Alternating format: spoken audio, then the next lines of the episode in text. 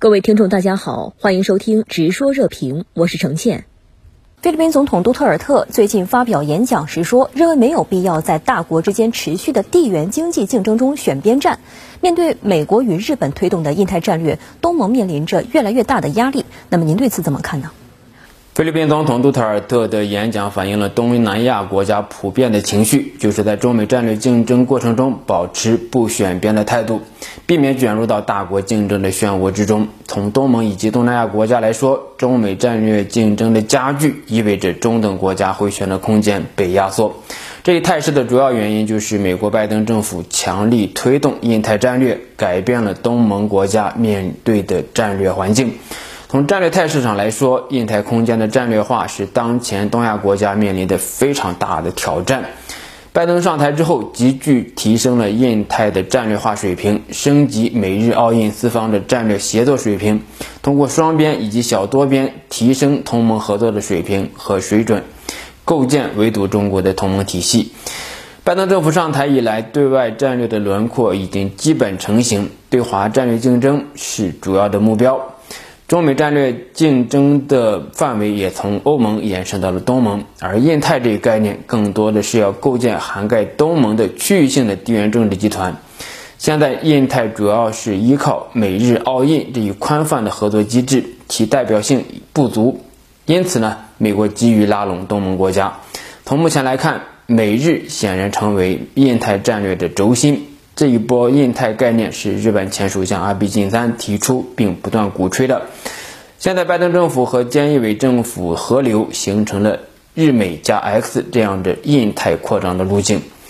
为了将印太变成一个具有政治行动能力的同盟网络，美日不断挑起热点，尤其是南海问题，拉拢菲律宾等国，挑起南海、东海、台海等争议和争论。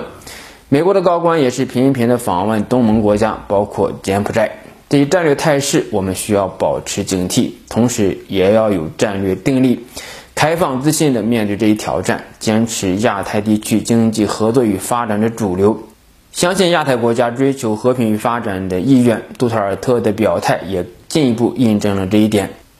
对于与内国家之间的争议，需要妥善处理或者暂时搁置，避免掉入印太战略的。陷阱之中。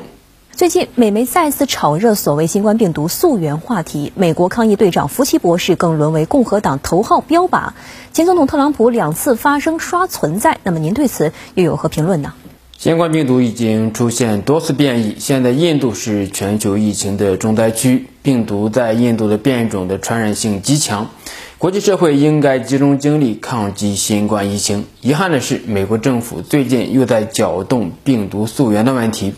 媒体和美国的一些专业机构加入了大合唱，将病毒溯源变成了当下的舆论的焦点。而这一问题潜在的目标就是中国。对此，我觉得需要从几个方面进行分析。首先呢，就是从舆论的角度来说，病毒从实验室泄露这样的阴谋论。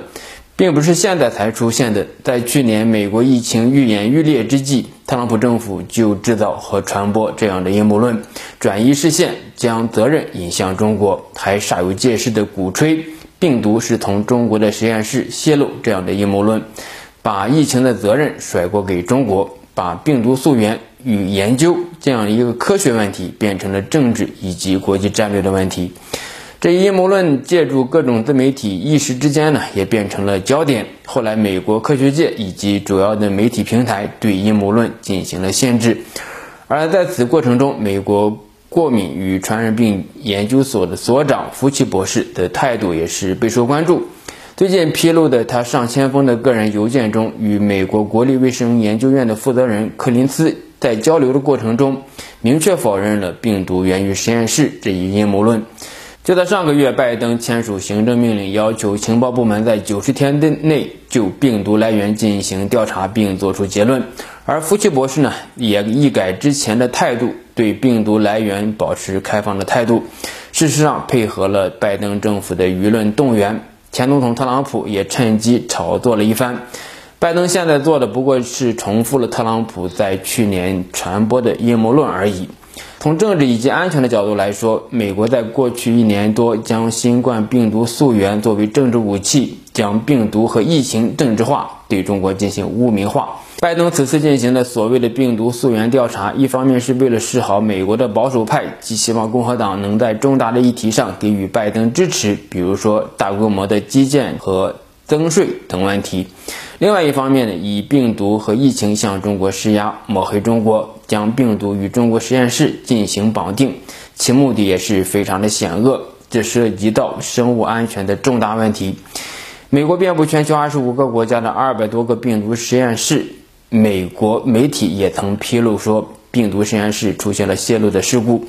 另外，美国在二战之后与日本七三幺部队肮脏的交易，以及在此基础上建立的病毒实验室，其安全性也是受到了质疑。